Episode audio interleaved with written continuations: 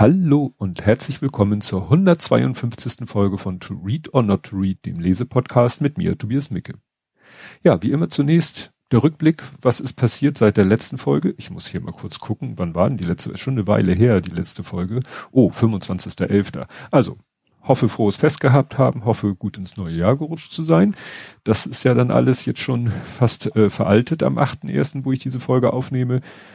Ähm, es gab was Interessantes von Daniel auf Twitter, at die Labertasche, der hatte mir die Info zukommen lassen, dass ich tatsächlich nicht so verkehrt lag mit meinem Verdacht, dass das eine Gedicht, äh, das war jetzt Folge, jetzt muss ich wieder zurück, Folge, Folge 100, zwei, war das die, das war die letzte, logischerweise die letzte. Das war die 151, der lebhaft im Abgang, tödliches und tröstliches in 200 Gedichten. Da war ja ein Gedicht, wo schon der Titel darauf andeutete, dass es so ein bisschen vom Stil sein sollte wie James Cruz. Cruz. Und äh, der Daniel hat das bestätigt, hat mir dann auch, konnte mir sogar sagen, welches Stück oder welches Gedicht, beziehungsweise ich habe es nicht unter den Gedichten gefunden, ähm, sondern oder er hat es nicht unter Gedichten, äh, ich hatte ja gesagt, dass James Krüss ein rein Gedichtband rausgebracht hat, so haben wir es jetzt. Und nein, es ist ein Gedicht aus einem Buch. Also man muss ein Buch kaufen, der Leuchtturm auf den Hummer klippen, beziehungsweise es ist eine Geschichtensammlung und da drin ist eine Geschichte und da drin ist ein Gedicht und das ist genau so im Stile wie dieses Gedicht aus dem Buch, was ich letztes Mal vorgestellt habe. Schwierige Geburt. Dann ähm, war äh, zwischenzeitlich gab es eine neue Folge aus dem Podcast Chaos Radio Express mit Tim Pritloff und zu Gast war der Christoph, ähm, der, nee, jetzt bringe ich alles durch, ne? der Armin Maywald. Christoph ist der im grünen Pullover. Und Armin Maywald hat da so aus seinem Leben geplaudert und das passt natürlich perfekt zu meinem Buch und das ist schon richtig lange her.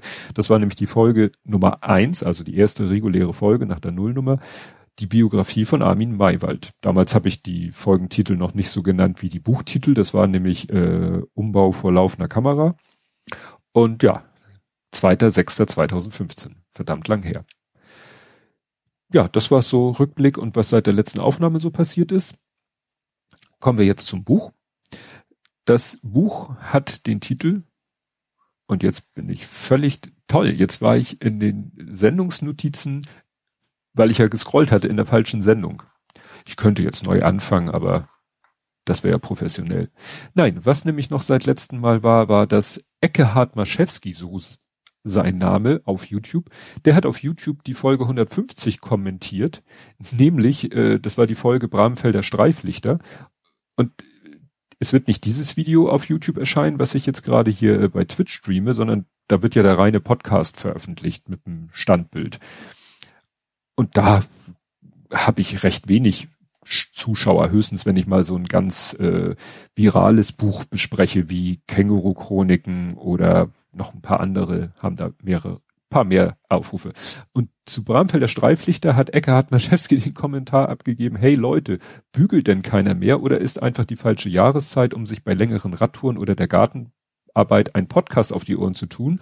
Neun Aufrufe, da geht noch was. Und das fand ich so süß, weil, wie gesagt, die Veröffentlichung auf YouTube ist die absolute, ja, so, so ein Beifang, so ein Nebenprodukt, was mir keine Arbeit macht. Das macht auch Phonic automatisch. Darüber hoffe ich dann, dass Leute äh, mein Podcast finden. Aber ich fand es ganz witzig, diesen Kommentar. Ja, und dann ist erschienen ähm, auf König Bube Dame Gast, der Stephen King Reread Podcast, ist erschienen die Folge 76 über das Buch Das Schwarze Haus, das ich in Folge 149 vorgestellt habe, auch noch nicht so lange her. Der König Bube Dame Gast Podcast hat mich auch in seinem Jahresrückblick nochmal erwähnt, weil da über alle Folgen ähm, berichtet wurde. Ja, und bei das Schwarze Haus war ich ja zu Gast und mittlerweile haben sie auch ihren Jahresrückblick gemacht, da wurde halt auch nochmal erwähnt, ja, dass ich zu Gast war und dass das irgendwie ganz gut gepasst hat zu der Folge. So, jetzt aber das Buch, um das es heute geht. Und zwar The Storyteller, auf Deutsch der Storyteller. Ernsthaft? Ihr habt The Storyteller mit der Storyteller übersetzt. Okay, das ist dasselbe Thema wie mit Filmtiteln, die ja heutzutage auch teilweise aus dem Englischen übersetzt, nicht übersetzt werden, sondern durch ein anderes englisches Wort ersetzt werden. Aber zu sagen, dann macht daraus der Geschichtenerzähler. Oder lasst es The Storyteller. Aber der Storyteller, gut, man redet im Deutschen auch von Storytelling, aber das ist, naja. Untertitel, also ich habe die englische Ausgabe, deswegen The Storyteller bei mir und der Storyteller in der deutschen Fassung und Untertitel in meiner englischen Fassung, Tales of Life and Music, wurde dann übersetzt mit Geschichten aus dem Leben und der Musik, was irgendwie schräg klingt, finde ich, weil Geschichten aus dem Leben, ja, aber wenn ich dann Geschichten aus der Musik, hm. also ich finde, da hätte man vielleicht was anderes sich einfallen lassen sollen. Gut, ich habe die englische Fassung, deswegen The Storyteller. Erscheinungsdatum in Amerika oder die englischsprachige Fassung 5.10.2021, also auch schon nicht lange her. Die deutsche Fassung knapp einen Monat später, 1.11.2021. Der Autor ist Dave Grohl, der eine oder andere wird sagen, who? Andere werden sagen, oh, der. Und zwar ist der geboren am 14. Januar, hat also bald Geburtstag, 69 in Warren, Ohio. Ist aber, glaube ich, da nicht aufgewachsen, sondern in der anderen Ecke, ist ein US-amerikanischer Rockmusiker. Er war, beziehungsweise ist Schlagzeuger der Bands Scream, Nirvana, Queens of the Stone Age und Them Crooked Vultures. Seit 1995 ist er Sänger und Rhythmusgitarrist nicht Schlagzeuger, obwohl da kommen wir nachher nochmal zu, der von ihm gegründeten Band Foo Fighters. Da kennt die, die kennt wahrscheinlich der ein oder andere. Jetzt äh, muss ich nochmal zwei Sachen sagen. Erstens, wie gesagt, das Buch ist auf Englisch. Hier waren schon die ersten englischen Begriffe. Ich weiß aus einem anderen Podcast, dass ich das Talent habe, Englisch manchmal komplett falsch auszusprechen. Sorry that. Und ähm, ich bin weder ein großer Fan der Foo Fighters, noch kenne ich unbedingt ihre Musik. Ich habe so ungefähr die Musikrichtung drauf, aber das ist auch völlig unwichtig für dieses Buch. Meine persönliche Meinung. Ja, der Verlag ist äh, Simon Schuster, was mich dazu verlockt, Simon Simon auszusprechen ja, ist eine in New York ansässige amerikanische Dachgesellschaft und Verlagsgruppe für Buchverlage und Imprints. Sie gehört seit 2006 zum Konzern CBS Corporation, sagt da mir was. Und der entscheidende Satz am Ende ist dann Simon oder Simon und Schuster ist zudem der Name eines Imprints der Verlagsgruppe, also ein Verlag im Verlag. Also ne, das andere ist so ein, der Name ist einmal Oberbegriff und einmal ist es halt auch ein Verlag, sonst hätte das Buch in diesem Verlag nicht erscheinen können. Der Weg zum Buch lange Zeit wusste ich ja gar nicht mehr, wo ich die Bücher her habe, die ich vorgestellt habe, weil sie schon so lange äh, in meinem Backlog rumliegen. Jetzt ist es so, ganz einfach, Nikolaus Geschenk von meiner Frau. Äh, witzigerweise war sie sich nicht bewusst, dass sie die englische Version kauft, weil ja, sie nur so The Storyteller und hat vielleicht auch anderswo Storyteller immer Storyteller gelesen, auch bei, wenn irgendwo das deutsche Buch, vom deutschen Buch die Rede war. Ich find's super es hat unheimlich Spaß gemacht, mal wieder ein Buch auf Englisch zu lesen, gerade dieses. Ähm, ja, und es war Nikolaus Schenk und es hat ein anderes Buch verdrängt, das ich, glaube ich, vielleicht letztes Mal sogar gesagt habe, dass ich es lesen werde, nämlich das von Carl Sagan, von dem ich dachte, es dauert noch so lange. Da hat äh, Amazon gesagt, ja, dauert, dauert, dauert und dann wurde der Liefertermin immer vorverlegt und dann war es schon da, kurz vor Nikolaus, aber dann hatte ich irgendwie nicht die Gelegenheit, es anzufangen zu lesen. Dann kam Nikolaus, das Geschenk von meiner Frau und das hat natürlich Priorität. Carl Sagan ist jetzt so ein bisschen in Reserve gerutscht, weil, wenn ich hier mal gucke, wo habe ich die hingelegt? Da hinten liegen sie. Ich habe schon wieder so ein, ich weiß gar nicht, seht ihr das im Bild? Für die, die, nein, ihr seht es nicht, für die, die den Stream gucken. Genau hinter mir verdeckt ist nämlich ein Stapel Bücher, die ich dann zu Weihnachten bekommen habe. War ja auch noch zwischendurch. Gut, zum Buch selbst, zum Inhalt. Eine Autobiografie. Und zwar von Dave Grohl. Und er fängt an in seiner Kindheit und ja, also es ist relativ chronologisch aufgebaut, das Buch. Und ja, er war halt, man würde sagen, ein, ein Wildfang. Also so ein Kind, was dauernd draußen war und äh, rumgerannt, rumgetobt, von, er sagt, von Garagendächern gesprungen, auf Bäume geklettert und, und, und. Auch oft mit Verletzung, da kommen wir gleich zu. Aber ich lese jetzt mal, also es geht darum, dass er sich halt auch oft verletzt hat, irgendwie Platzwunde hier und Bein gebrochen dort. Und äh, er ist jetzt gerade mal wieder, hat sich gerade mal wieder was gemacht, äh, wehgetan und muss äh, ins Krankenhaus. Und dann schreibt er hier, but truth to be told, this was not the first time. We always joked that the doctors at Fairfax County Public Hospital were on first name basis with me. As if I were Norm from the sitcom Cheers, they brought Allrow David as I was wheeled into the emergency room with yet another injury that required a fresh new set of very black stitches. Over time, I become unfazed by the hot pinprick of a Novocaine shot and the feeling of skin stretching as the doctor pulled a thin nylon thread through tightly to close a wound. It became a ritual. To this day, I have never completely shaved my head, but I imagine that underneath my mop of dark brown hair is something that resembles a map of the London Underground, countless lines intersecting in a tangled web of scars. Hands, knees, fingers, legs, lips, forehead, you name it, if it's still connected to my body, it's been repaired like an old ragdoll. As traumatic as that may sound though, don't be fooled.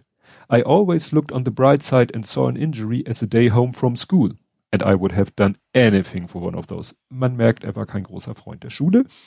Und diese Vorstellung, dass, also er hat ja nun wirklich, ihr seht es an dem Foto, das Glück auch, ne, er ist zwei Jahre älter als ich, noch eine volle Haarpracht zu haben, im Gegensatz zu mir.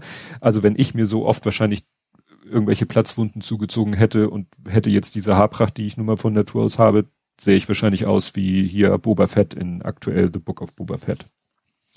Ja, also ne, er hat dann oft, er kam halt oft nach Hause, ziemlich übel zugerichtet und hat immer versucht, das vor seiner Mutter, soweit es ging, zu verbergen, weil er eben nicht wollte, dass sie ja Leid fühlt, weil er, weil ihr Kind sich verletzt hat. Und dann erzählt er hier nämlich eine Geschichte, wo er kapiert hat, was er seiner Mutter angetan hat, sage ich jetzt mal in Anführungsstrichen. Und zwar ähm, geht es darum, er ist mit seiner Tochter beim Kinderarzt und die soll eine Impfung kriegen. Ist ja gerade ein interessantes Thema. Also wie gesagt, er ist mit seiner Tochter, die noch sehr klein ist, steht hier glaube ich nicht, also wirklich noch so Kleinstkindalter. Ähm, genau. On this day though, the doctor asked me to sit her in my lap as they prepared to give her the shot. So I turned her to face me just as I would every day in my living room chair, the two of us smiling at each other and communicating with our eyes rather than words although this time was different. I knew what came next would hurt her. I tried my best to make her giggle and smile, but as the long, sharp needle sank into her tiny arm, her expression quickly turned from one of bliss and joy to one of immense pain. Her eyes, still locked on mine, widened and filled with tears as if, as if to say, Daddy, why would you let them hurt me? I was absolutely shattered. My heart broke into a million pieces and in that moment I felt not only Violet's pain, but my mother's pain as well. Ne? Also in dem Moment hat er begriffen, was seine Mutter immer für Qualen erlitten hat, wenn er da total lidiert nach Hause gekommen ist. Er ruft sie dann hinterher auch an und ne, sagt ihr, jetzt verstehe ich, wie du dich damals gefühlt haben musst und es tut mir leid, dass ich dich das hab so oft fühlen lassen. Was natürlich in dem Buch auch nicht fehlen darf, ist, äh, weil es in dem Kontext natürlich passt, schon ein bisschen vorgezogen, obwohl es chronologisch erst später passiert, die bekannte Story seines Unfalls in, in Schweden. Ja, sie waren irgendwo in einer äh, großes Konzert in Schweden und beim ersten, bei der ersten Nummer, er flippt halt immer auf der Bühne wohl ziemlich rum, ist dann von der Bühne gestürzt und hat sich ein Bein gebrochen und wollte aber auf gar keinen Fall das Konzert abbrechen und hat dann da so eine, ne, so heute wird ja eh nicht mehr gegipst, sondern so geschient und so weiter und so fort und hat da dann im Sitzen das Konzert weitergemacht und äh, ja, ist dann quasi auf der Bühne so halbwegs verarztet worden und hat dann den Rest der Tour, da haben sie ihm dann so einen schicken Thron gebaut, hat er da im Sitzen den Rest der Tour vollzogen, weil er gesagt hat, nee, wir brechen die Tour nicht ab. Zitat seiner Mutter, weil ihr, ich hatte ja eben schon angedeutet, Schule ist nicht so sein Ding und er hat sich dann eben auch, also er hatte dann die Chance bei dieser Band Scream, die ihn als Schlagzeuger engagiert haben, mit denen auf Tour zu gehen und dafür musste er aber die Highschool abbrechen und er hat sich dann dazu entschieden und musste es dann seiner Mutter sagen, ne, du, ich höre mit der Schule auf, ich gehe mit meiner Band auf Tour und die Mutter ist selber Lehrerin und sie hat gesagt, it's not always the kid that fails the school sometimes it's the school that fails the kid. Also sie hat gesagt, gut, dann auf, ich sag mal so, dann ist Schule oder diese Schule, auf die du gehst, also wobei es vielleicht nicht speziell auf die Schule bezogen sei, dann ist Schule vielleicht nicht dein Ding, um zu lernen, was du fürs Leben brauchst. Ja, und so ist er dann, wie gesagt, Schlagzeuger bei der Band Scream, die mir nun gar nichts sagte. und er ist dann ja mit der auf Tour und als er mit der auf Tour ist, ergibt es sich dann in einer Situation, dass sie irgendwie ähm, irgendwo spielen sollen und es, sie wissen schon, dass Iggy Pop nach ihnen, vor ihnen auftreten soll, um irgendwie ein neues Album vorzustellen. Also sie wissen, mit ein bisschen Glück wird uns Iggy Pop über den Weg laufen. Und dann hängen sie draußen in ihrem Tourbus, also Tourbus ist ein, ist ein Wohnmobil oder sowas, ein Van. Und dann klopft da jemand an und äh, sagt so, hier, wer ist denn von euch der Drummer und so? Und dann sagt er, ja, ich. Und dann wird er gefragt, wanna play drums with Iggy Pop? This took being in the right place at the right time to a whole other level. Confused at such an unimaginable proposition, I paused a moment. Like most musicians, I had fantasized that someday I would be called to the stage by my fav favorite band to fill in for their drummer who, for whatever reason, could not perform. I had fantasized about that happening with Scream back before I joined. Now it was act actually happening. Since I learned to play the drums by listening to my favorite band's records, I could replicate any of their albums note for note, Iggy and the Stooges included. This opportunity was simply put a dream come true. My heart retreated from my stomach in a rush of relief and I screamed, fuck yeah, as I jumped out of the, my makeshift bed. Ne? Also, er hat die Gelegenheit natürlich genutzt. Aber und hat dann auch Iggy Pop offensichtlich beeindruckt, weil er konnte halt wirklich perfekt alle die Stücke spielen. Ne? Weil bei Scream war Schlagzeuger, bei Nirvana ja auch später dann eben, was hatte ich vorgelesen, Sänger und Rhythmusgitarre. Ja, dann kam ein Satz, da, dass er mal, dann macht er, ist er auch mal auf Europatournee, das war dann glaube ich schon mit Nirvana. Auf jeden Fall ist er in den Niederlanden und dann sagt er hier in dem Buch den Satz, I even attempted to learn Dutch, a language that I'm convinced is impossible to speak if you weren't born in Holland. Und ich so, was? Holland? also, dass er selber das vielleicht nicht weiß, das wissen ja viele nicht und ich erwische mich auch manchmal davon, dass ich von Holland rede und es musste natürlich die Niederlande sein, weil Holland ja nur sowas wie ein Bundesland, bei uns ist Holland eine, eine, ein Bundesland von den Niederlanden. Aber dass ihm und den Lektoren dass keiner das irgendwie korrigiert hat. Weil entweder ist es den Lektoren nicht aufgefallen, shame on you, oder ist es ihnen aufgefallen und sie haben es nicht korrigiert, dann lassen sie ihn ein bisschen, naja, vielleicht ist es so Amerika und internationale Geografie, wobei das vielleicht andersrum auch nicht besser ist. Naja, hat mich irritiert. Dann Weltpremiere, nicht jetzt groß im Fernsehen, sondern also er ist jetzt bei Nirvana, der Drummer und äh, ja, hat mit denen schon alle möglichen Stücke eingespielt und sie treten auch schon in kleineren Clubs auf. Und dann sind sie im einen Club und haben schon so ihr, ihre äh, Setlist eigentlich abgespielt. Und ja, 17. April 91. Raum ist voll, äh, ne? Und ähm, dann sagen sie, jetzt muss ich gucken, wo geht es los? Genau, also hier. Just like every other Nirvana show I had played, it was practically transcendent. But rather than just stick with the trusted back catalogue, that night we decided to try a new song that no one in that room had ever heard before. A song we had written over the winter in that cold little barn in Tacoma. Kurt approached the mic and announced, This song is called Smells Like Teen Spirit. Crickets. He then launched into the opening riff, and as Chris and I broke into the song, the room absolutely exploded. Bodies bouncing, people on top of people, a sea of denim and wet flannel before us. Reassuring to say the least, and certainly not the response we expected, though we'd certainly hoped for it. This was no ordinary new song. No? Also so war für sie persönlich die Premiere vor Publikum dieses äh, legendären Stück. Ja, interessant ist dann, klar, ne, sie werden dann berühmt. Es geht, ne, sie, es geht dann auch darum, wie sie zum ersten Mal auf MTV das Video sehen, das erst in so einer Sendung läuft für so, ja, Independent Rock. Es war ja Grunge, ich weiß nicht, ob es damals schon Grunge, äh, das war deutlich später, 29. September. Äh, da lief es dann auf 120 Minutes, es lief aber irgendwie nachts und irgendwie hat es das dann, ist es dann ja so ein Hit geworden, dass es auch tagsüber lief. Aber interessant ist hier, was er hier schreibt. I felt a certain tug of war within. Also tug of war, äh, sei, äh, Tauziehen. Ne? Also inneres Tauziehen. As a little boy, I had discovered rock and roll on the AM radio in my mother's car, singing along to 90s, 70s top 40 music, but I was now conflicted about the idea of having a top 40 hit myself. All of those years being a punk rocker, renouncing mainstream music, crying sell out to any band that moved even slightly towards mainstream success, hadn't tur had turned my music loving heart into a confused and calloused lump within my cynical chest. I had become jaded and judgmental, often not knowing what was okay to like or dislike based on the rules of cool culture in the punk scene.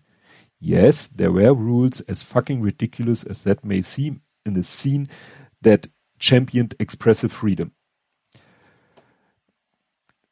das ist ja auch, was man schon so oft mal irgendwie gehört hat, ne? Wenn dann eine Band gerade so, die, die eigentlich so anders sein will oder die, die, die, ja, gerade Punk, der nicht Teil des Mainstream des Systems sein will und dann durch den er musikalischen Erfolg es doch wird.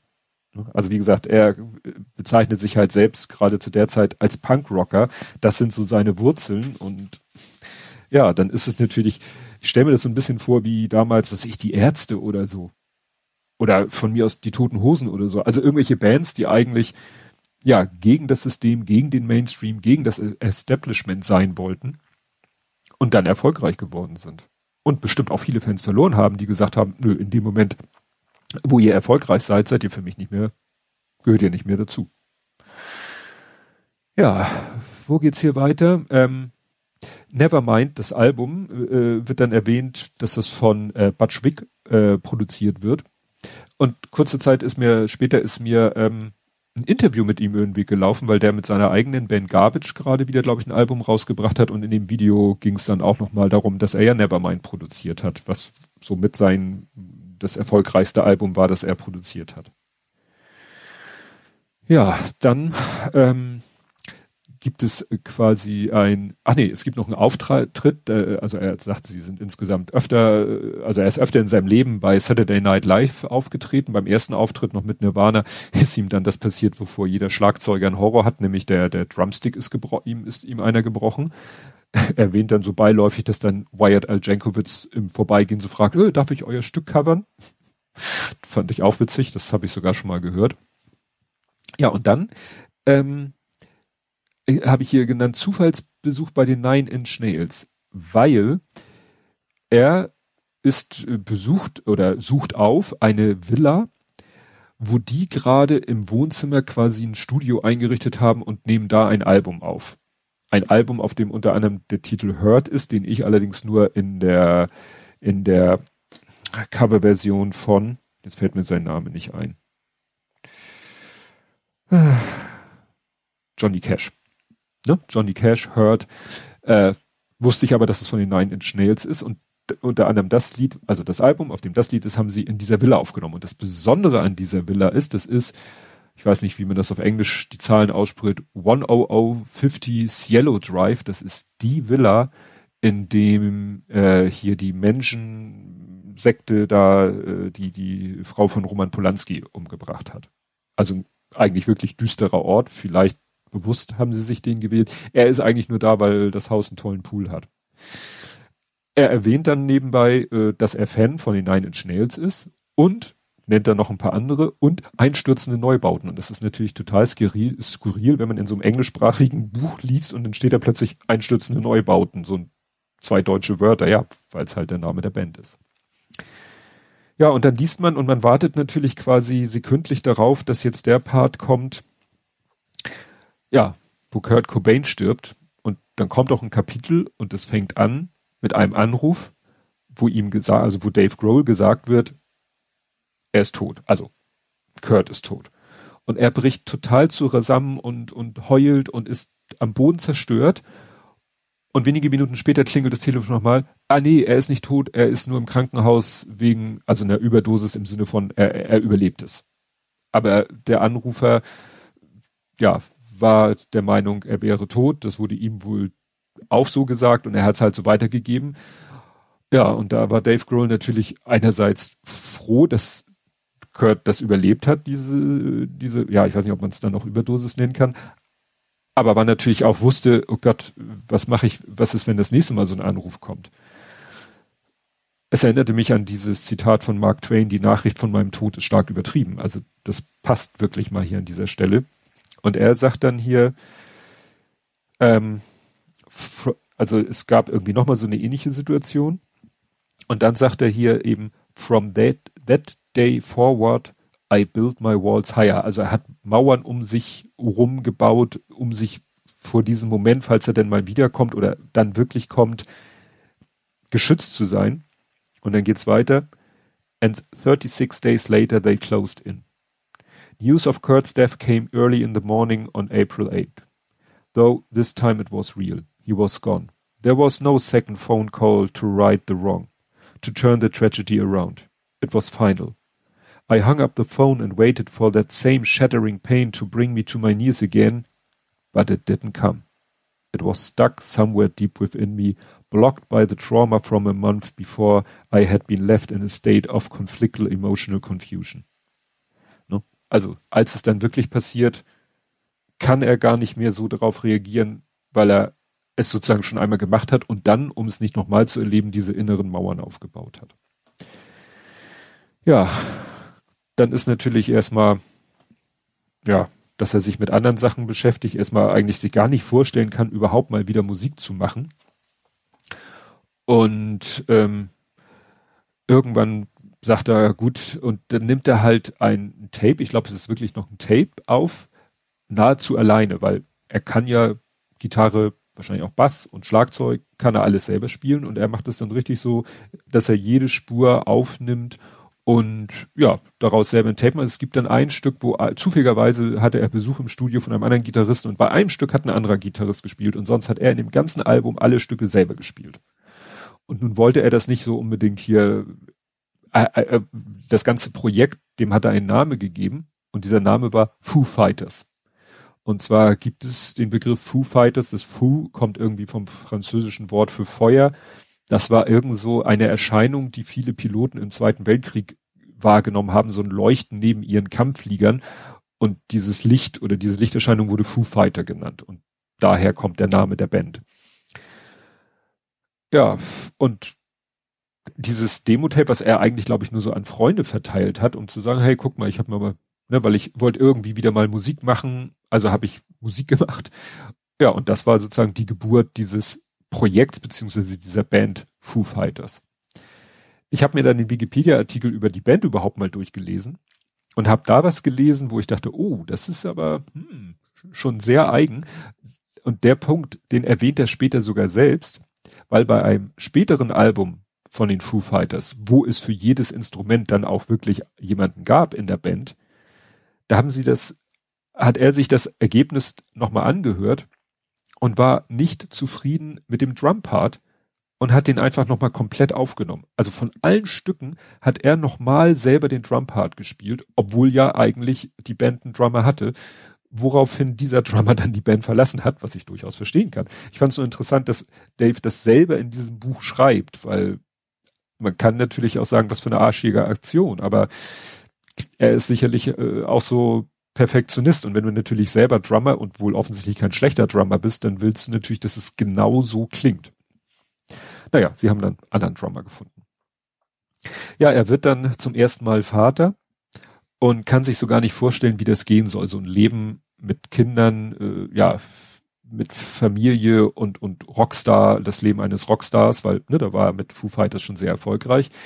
Und er erzählt dann aber, wie er bei Neil Young auf dem Grundstück eingeladen war zu einer Party mit vielen anderen und da waren halt auch Kinder und er dachte, hm, scheint ja doch zu gehen. Was ich dabei gelernt habe, das erwähnt er nur in so einem Satz, dass Peggy Young, die Frau von Neil Young, dass die mal äh, die Bridge School, so nennt sie sich, gegründet hat für behinderte Kinder, weil sie selber mit Neil Young ein behindertes Kind hat. Ich habe dann in Wikipedia nachgeguckt. Sie hat sogar sie hat mit ihm zwei Kinder. Ein Kind äh, ja hat äh, infantile Zer Zerebralparese und das andere Kind hat Epilepsie und er hat auch schon ein Kind in die Ehe gebracht, das auch infantile Zerebralparese hat, also so frühkindliche ähm, ja, Schädigung des Gehirns mit allen möglichen Konsequenzen für das Kind. Das fand ich dann doch sehr, sehr interessant. Das ne, habe ich so irgendwie nicht irgendwo mal anderswo mitbekommen. Ja, dann geht's halt los mit den, mit den richtigen Vaterfreuden. Und das hat er hier, also ihr merkt schon, er hat natürlich einen sehr lockeren Stil, benutzt auch Kraftausdrücke, um es mal so zu sagen. Und hier äh, geht es jetzt darum, ja, sein erstes Kind ist sozusagen im Anmarsch. As the months flew by, Jordan, Jordan ist seine Frau, Jordan and I begin, began to prepare for the new baby, readying her room, shopping for all the necessary gear, and eventually settling on the name Violet, after my mother's mother, mother Violet Hanlon. I was given a library of books to study with subject ranging from sleep training, which is a farce because ultimately they sleep train you, making it impossible to sleep past 6 a.m. for the rest of your life, to sweatling. I am bad enough at rolling joints. How could I successfully successfully roll a kid? To how change a diaper, something I may hold a land speed record in by this point. I was taking a crash course in Fatherhood, or at least the logistical side of it. Und dann musste ich erstmal gucken, also gut, das mit dem Schlaftraining, ne, es gibt dieses berühmte Buch, jedes Kind kann schlafen lernen, vergisst es. Das meint er, sagt er ja quasi auch, ne? Die Kinder machen mit dir Schlaftraining. Und Sweatling musste ich erstmal nachgucken, was das ist. Sweatling ist so dieses, dass man sein Kind so relativ eng in ein Tuch einwickelt, um ihm so dieses Gefühl der, des, weiß ich nicht, der, der Geborgenheit zu geben. Ist ein bisschen umstritten. Ich weiß gar nicht mehr, wie wir das gehandhabt haben. Es gab damals, also man soll das natürlich nicht zu eng machen, also nicht so, dass das Kind keine Luft mehr kriegt. Gut, Sweatling, ja, und wickeln, klar. Ja, ähm, wo bin ich jetzt? Dann äh, ist das zweite Kind im Anmarsch. Er hofft, wünscht, glaubt, so richtig ist es nicht klar, dass es ein Junge wird und denkt sich dann auch schon mal einen Namen an aus und zwar Harbour Bone Break, Break. Bone Break, also Knochenbruch. Ähm, nach seinem Onkel. Und dann erzählt er kurz die Geschichte von seinem Onkel und die ist jetzt wieder aus, aus, äh, sag ich mal, europäischer äh, Sicht äh, ganz witzig, weil The Bone Break Family Tree can be traced all the way back to Johann Christian Beinbrech, who was baptized in Switzerland on February 9, 1642, eventually immigrating to Germany and fathering 11 children. It was his grandson Daniel Beinbrech who bravely traveled to America by ship and settled in a wilderness called Pigeon Hills around York, Pennsylvania in September 1762. Num numerous offspring and various spellings followed. Pine Break, Bon Bright, until the most awesome Bone Break moniker was landed on with Daniel's son Peter, who was an American revolution, revolutionary soldier who had nine children of his own. By 1768, the name was set in stone and carried all the way to the birth of my Uncle Buzz and my grandmother Ruth Viola Bonebreak in 1909 to their parents und so weiter und so fort. Aber das ist witzig, dass er halt über, dass er, ja, Schweizer, Deutsche, jedenfalls deutschsprachige Vorfahren hat. Ist nicht selten, wenn man weit genug zurückgeht. Aber dieses Bone Break, Beinbrech, Bein ist ja auch ein anderes Wort für Knochen. Ne? Jochbein und Nasenbein und Schädel, die Teile heißen ja auch Bein, ne? ist halt Knochen. Und Bone Break heißt ja wirklich Knochenbrech, Knochenbruch. Ja, dann ähm, gibt es halt diverse Geschichten aus der Promi-Welt. Ne? Er bewegt sich ja jetzt ne, in der Promi-Welt, trifft auf andere berühmte Menschen bei irgendwelchen Awards oder Essenseinladungen und ähnlichen, einmal auch im, mindestens einmal im Weißen Haus. Und da erzählt er eine Geschichte. At one point, I asked an official looking White House employee if there was any catering or a craft service table for the performers, as I was fucking starving for lunch. He offered to get a check for me, asking if I had any preferences, but I am quite literally the least picky eater on earth. Ask anyone you I know. So I just said, whatever. After a few minutes, he returned with some, some sun chips and a sandwich on a plate that has been made in the kitchen downstairs, and I thanked him profusely. What a nice guy, I thought. I later found out he was the Admiral of the Coast Guard. Ja, das, also er ist wirklich äh, wohl offensichtlich so ganz, äh, ja, so nach dem Motto, er sieht da jemanden in, in einem uniformartigen Dress, den er jetzt als, ja, als Klamotte hier Servicepersonal vom Weißen Haus und das ist der Admiral der Küstenwache. Spannend. Wobei ich sagen muss, habe ich auch schon mal im anderen Podcast erzählt, ich habe mich mal komplett blamiert. Ich war mal im Krankenhaus und es kam jemand, eine Frau im weißen Kittel kam rein und ich habe nicht geschaltet. Gut, ich hatte auch gerade einen Eingriff hinter mir und äh, dachte, dass sie wäre irgendwie Reinigungspersonal und habe sie auch entsprechend, weil also ganz schlimm. Also ich bin der Letzte, der da irgendwie eigentlich was sagen darf. Aber deswegen hat mich die Geschichte auch so fasziniert. Ja, es kommt dann eine Phase in seinem Leben, äh, wo er ein bisschen, äh, ja, sich selber überfordert. Und zwar hat er irgendwie hier und da, das wird hier gleich, also er ist, hat irgendwie, muss mit den Foo Fighters ein Album abnehmen, aufnehmen, dann hat er aber noch ein eigen anderes Musikprojekt, da nimmt er auch ein Album auf, dann hat er ja seine Kinder und so weiter und so fort. Und jetzt erzählt er, wie zu der Zeit sein Leben aussah. For weeks, my new routine went something like this. Wake at the crack of dawn to a newborn and a three-year-old demanding my undivided attention while buzz saws and jackhammers roar in the distance. Sie lassen ihr Haus gerade renovieren. Um, make a pot of coffee. Drink said pot of coffee and speed over to the Foo Fighters studio. Make another pot of coffee. Start working drink that pot of coffee, but also drink strong brewed iced tea between pots, thinking that this is hydration. Make another pot of coffee so that I have some to drink on the way to the next studio, road soda. Arrive at the Vulture studio, put on another pot and drink that over the course for the next four hours as I bash the living shit out of my drums, desperately trying to impress Paul, John Paul Jones. Drive home, shaking like a leaf, from the approximately 4,000 milligrams of caffeine that I have just ingested in the course of 18 hours and unsuccessfully try to get in at least four hours of sleep before waking and doing it all again. Kann man sich vorstellen, dass es nicht gut ist, wenn man das für längere Zeit macht. Und ich möchte an dieser Stelle, auch wenn er den Podcast, glaube ich, nicht hört, Ralf grüßen. Falls jemand den Podcast hört, der Ralf kennt, ihr müsst ja dann wissen, mit welchem Kontext das zu tun hat. Ne? Kaffee. Ja, ich trinke auch Kaffee, aber ich bin da sehr, sehr vorsichtig, um es mal so zu sagen.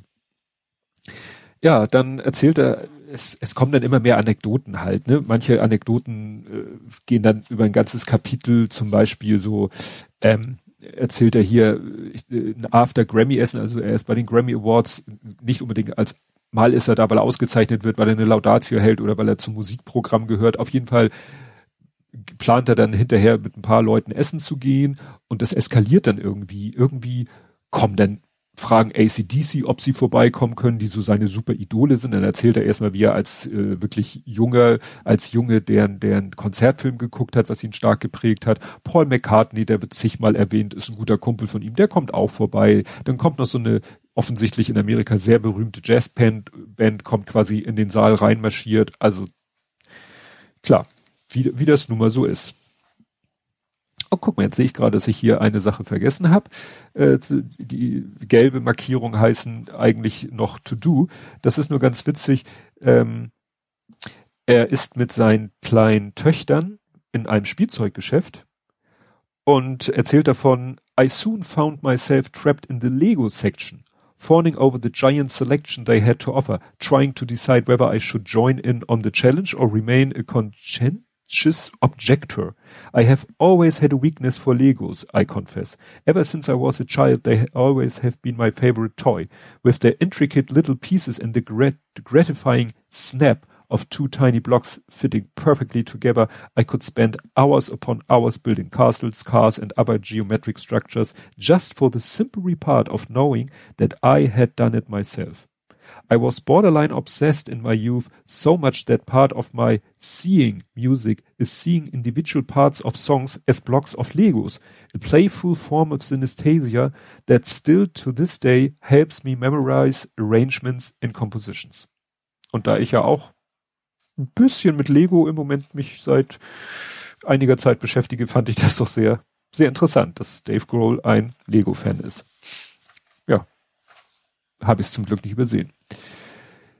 Ja, dann ähm, hat kommen noch mehr Begegnungen mit mit berühmten Leuten, aber auch vor allem mit Leuten, die so seine persönlichen Ikonen sind. Er durch Zufall spricht er kurz mit Little Richard, wie er sagt, sein großes Idol so, weil Little Richard hat für ihn aus seiner Sicht den Rock'n'Roll erfunden. Das heißt, ohne ihn kein Rock'n'Roll, keine Foo Fighters der gibt ihm eine Autogrammkarte. Witzig ist, dass da er sich selber einmal, also Dave Grohl bezeichnet sich selber einmal als Blathering Idiot. Was für mich witzig war, weil Blathering, deutsch gesprochen Blathering, der Titel von meinem anderen Podcast ist.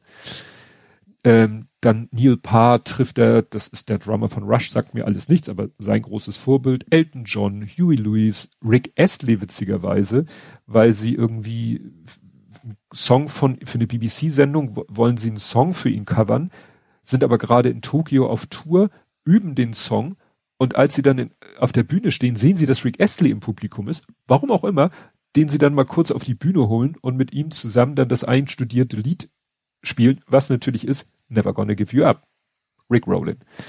Dann schafft es irgendwie Neil Diamond äh, ne, über seine Kontakte, schafft er es äh, von seinem besten Freund, der früh gestorben ist.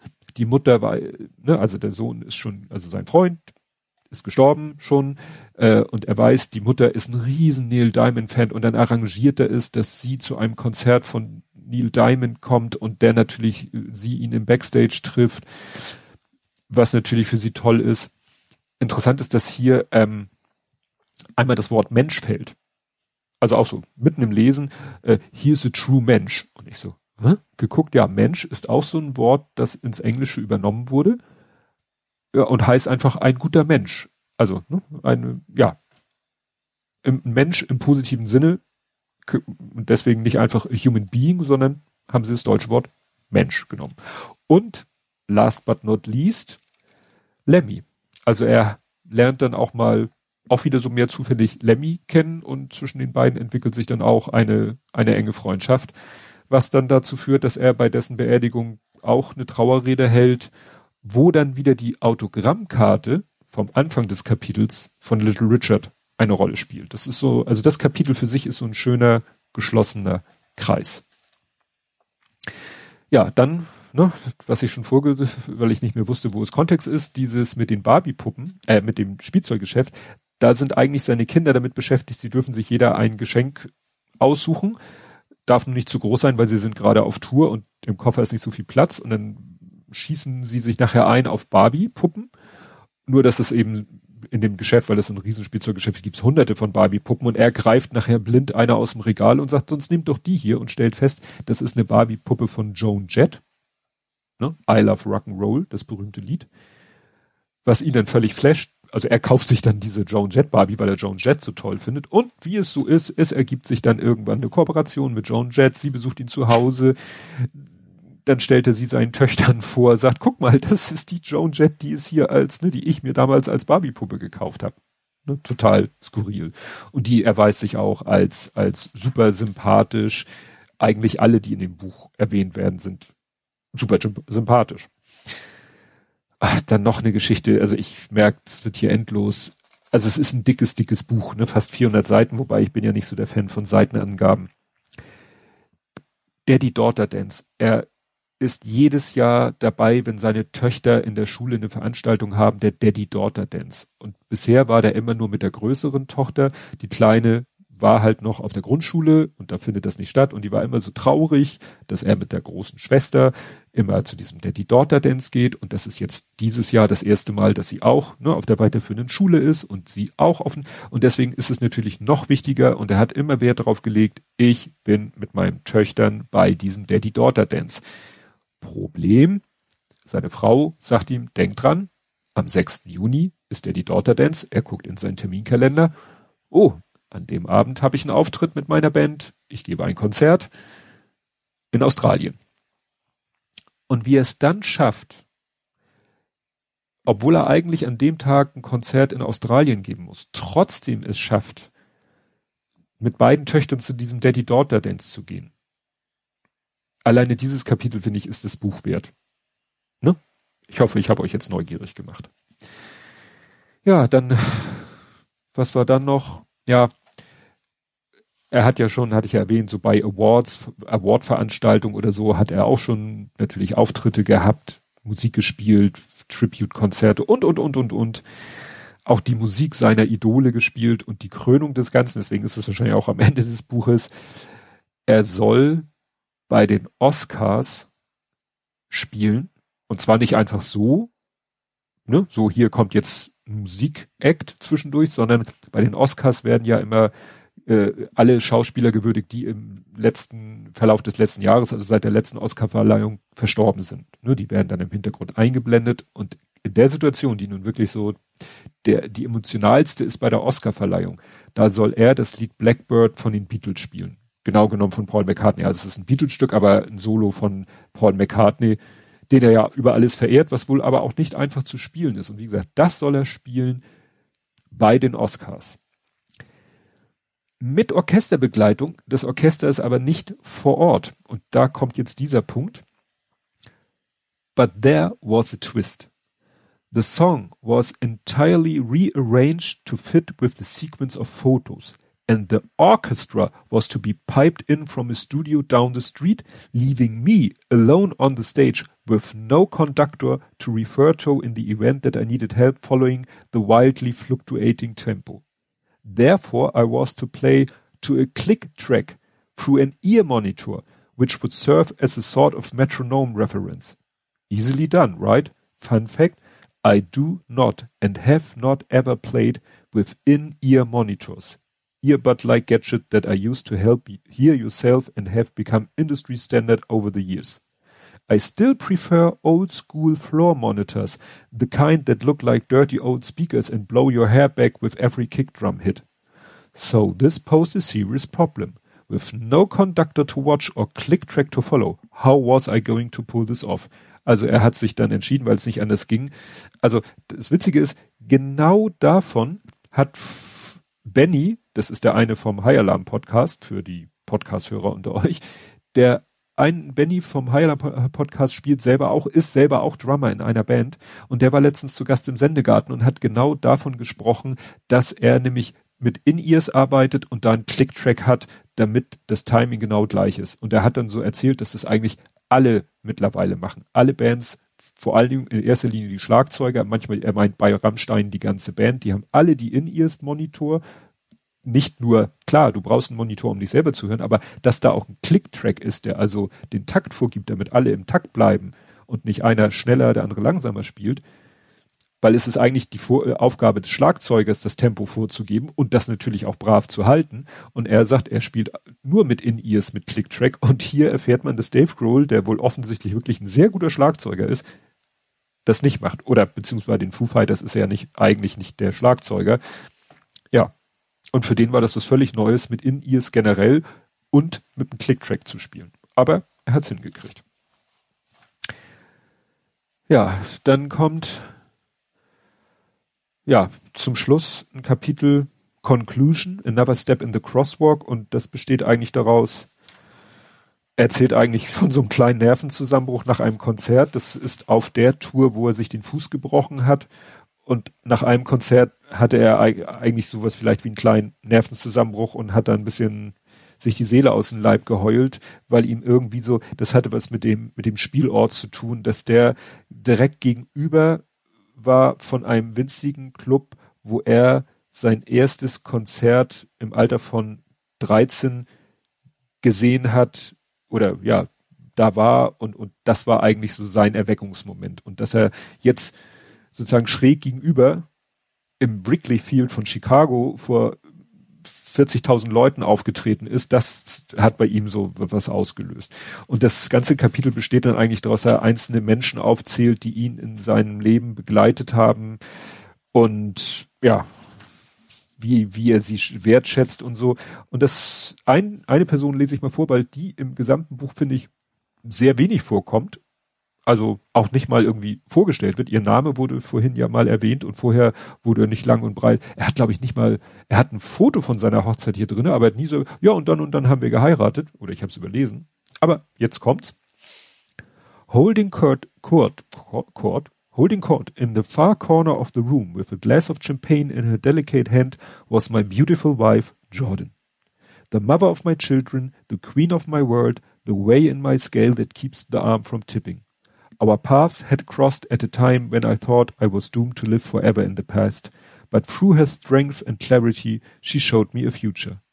Together we created my life's greatest achievement, my family. And as our family grew, my appreci appreciation for life did as well. With each child born I was born again, and with each step they took I retraced my own. Violet, Harper and Ophelia gave me life in return, and words cannot express my gratitude to them. Fatherhood eclipsed any dream, any wish, any song I had ever written, and as the years went by, I discovered the true meaning of love.